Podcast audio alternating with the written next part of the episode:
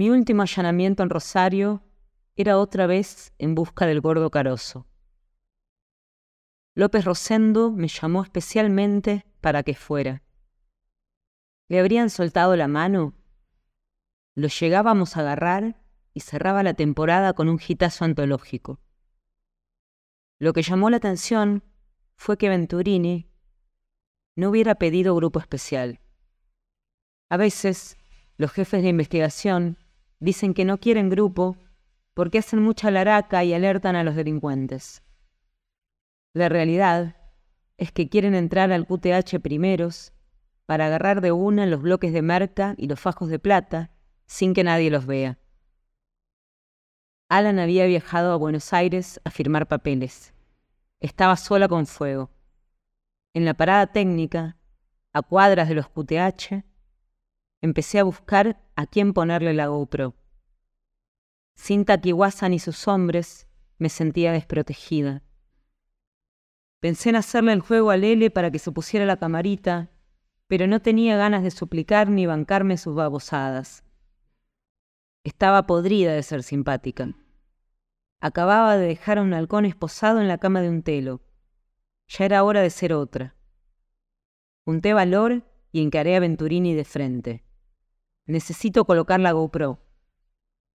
Se encogió de hombros como diciendo, problema tuyo pero yo no estaba para bollos. Copié el speech de Gallito de Juanpi. A mí me paga el gobernador por estar acá. Si no llevo las imágenes que me piden, voy a aclarar que el que se interpuso fuiste vos. Después fíjate cómo lo explicás. Lo sorprendí. Nunca le había hablado así. Su silencio me envalentonó. Además, ya sabés que editamos todo. No me vengas con boludeces de medio segundo sin blurear. ¿Querés guardarte un pan de merca? Guárdatelo. No es eso lo que vine a mostrar. Venturini se quedó trabado en un gesto. Me estaba por contestar, pero cambió de ideas. Finalmente, abrió los brazos como invitándome. Di un paso adelante.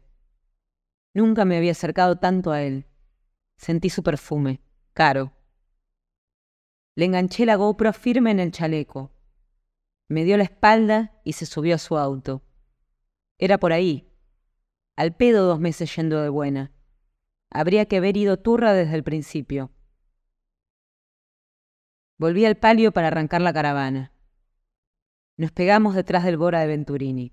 Era mi último allanamiento y no me iba a primerear nadie. Nos fuimos adentrando más y más profundo en el terreno. No tenía idea de dónde estábamos. Se veían basurales, perros enfermos, un caballo. El Bora se paró en seco, casi lo chocamos. Fuego se quedó estacionando, yo me bajé corriendo y le prendí la GoPro a Venturini de un manotazo. Ya estábamos en el baile, no tenía tiempo de cagarme. Policía, al piso, los brigadas redujeron a los crotos en nuestro QTH. De pronto, sonó el handy con alerta de enfrentamiento en el otro objetivo. Al principio, no entendí qué pasaba. Se habían bajado a un poli o a un caco, pero igual empezamos a correr hacia donde había sonado la alerta. Fuego trató de alcanzarnos, pero se quedó atrás, jadeando.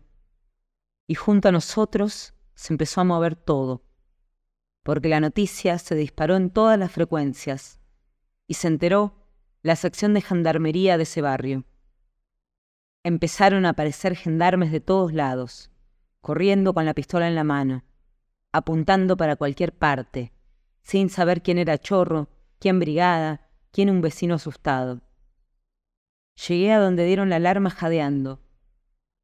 Era una de esas casillas precarias levantadas con ladrillo y chapa. En el umbral, justo antes de llegar a la puerta, tirada en el piso de tierra, estaba Suárez en un charco de sangre. Al lado de ella, un gordo en calzones boca abajo. Lele le estaba terminando de ajustar las esposas. El resto de los brigadas, como congelados, no se animaban a tocarlo. Venturini llegó corriendo y se abalanzó sobre el cuerpo de Suárez Le tomó el pulso.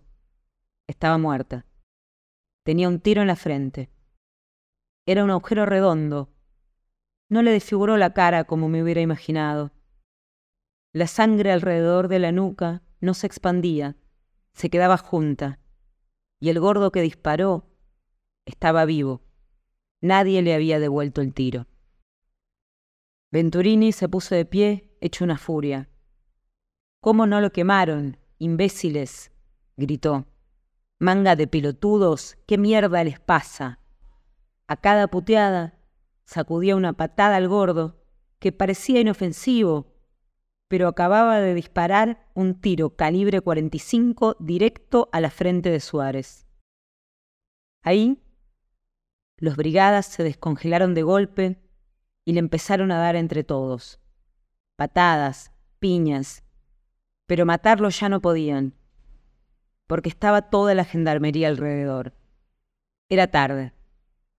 Les bajaron a una compañera y no habían hecho nada. Tenían que haberla vengado inmediatamente en el furor del tiroteo, pero no lo hicieron. Quizá porque Venturini lo venía protegiendo. ¿Cuándo se habría terminado su arreglo? Ese era el famoso gordo caroso. Me lo imaginaba con otro talante, mucho más altivo, ahí tirado en el piso, esposado y golpeado, parecía un borracho después de una fiesta. No decía ninguna frase célebre de capo mafia, solo lloriqueaba como un chico. Lo de Suárez debió ser una venganza. Ella era parte del negocio y al final lo traicionó. Venturini estaba hecho un demonio. ¿Le tendría algún afecto a Suárez? ¿Se la cogería él también? o la habría sacrificado tranquilamente para borrar huellas, y solo estaba furioso de que el gordo se le hubiera adelantado. Cuando se cansó de pegarle al tranza, empezó a los bofetones contra su propia gente, que se dejaba castigar avergonzada. No quise seguir mirando. Me concentré en Suárez. Se veía chiquita sin su expresión altanera. Su cuerpo en el piso era un efecto colateral de un conflicto del que nunca fue protagonista. Nadie quería matarla.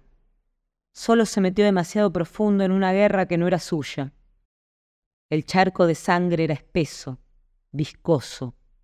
No se lo tragaba la tierra ni se escurría entre las piedritas. Parecía metal líquido de un Terminator que quisiera rearmarse.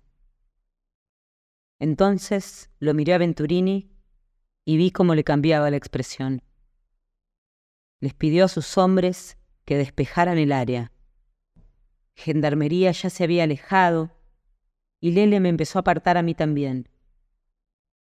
Retrocedí obligada hasta perder la visual, pero escuché el tiro.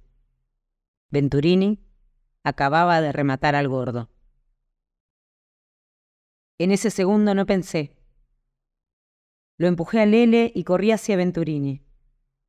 Estaba como absorto, ni se dio cuenta cuando le arranqué la GoPro del chaleco.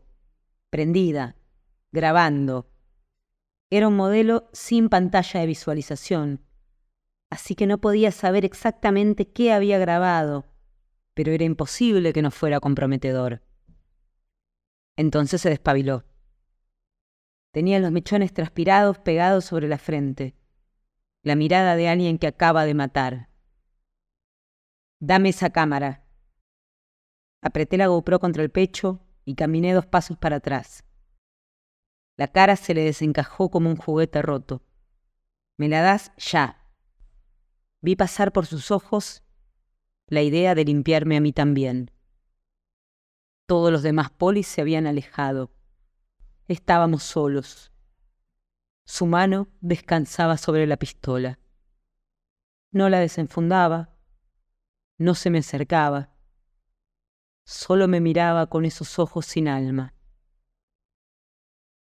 Matar a un periodista es mucho más grave que matar a un tranza, aunque bien podría hacerlo pasar como que había sido el gordo.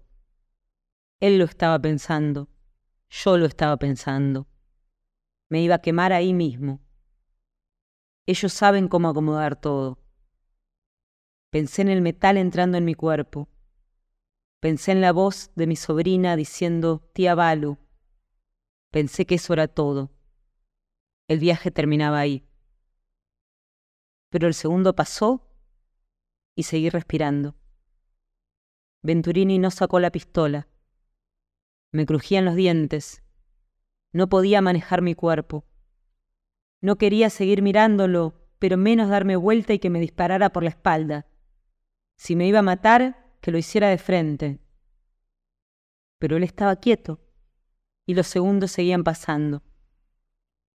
Entonces empecé a explicar. Siento muchísimo lo de Suárez. La voz me salió ronca, como viniendo de muy hondo. Traté de no balbucear.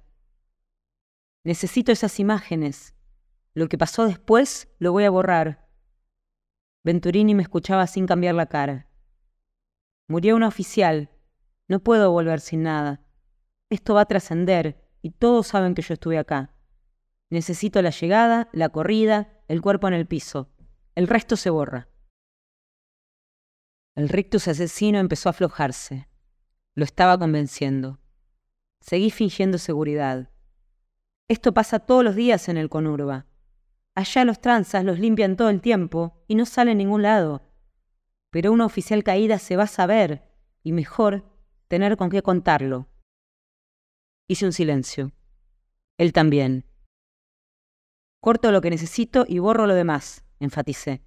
Mis jefes y los tuyos se quedan tranquilos. Vi su cara calculando opciones. Ya no podía adivinar qué estaba pensando. No borres nada, me dijo finalmente. Quiero ese video completo. Quiero verlo yo. Todo. Lo bajás y me lo traes a mi oficina inmediatamente, sin editar. Andate ya. Asentí con la cabeza. No podía articular más palabras. Corrí hasta el palio y le grité a fuego que arrancara. Escuché sirenas. Estaban llegando las ambulancias.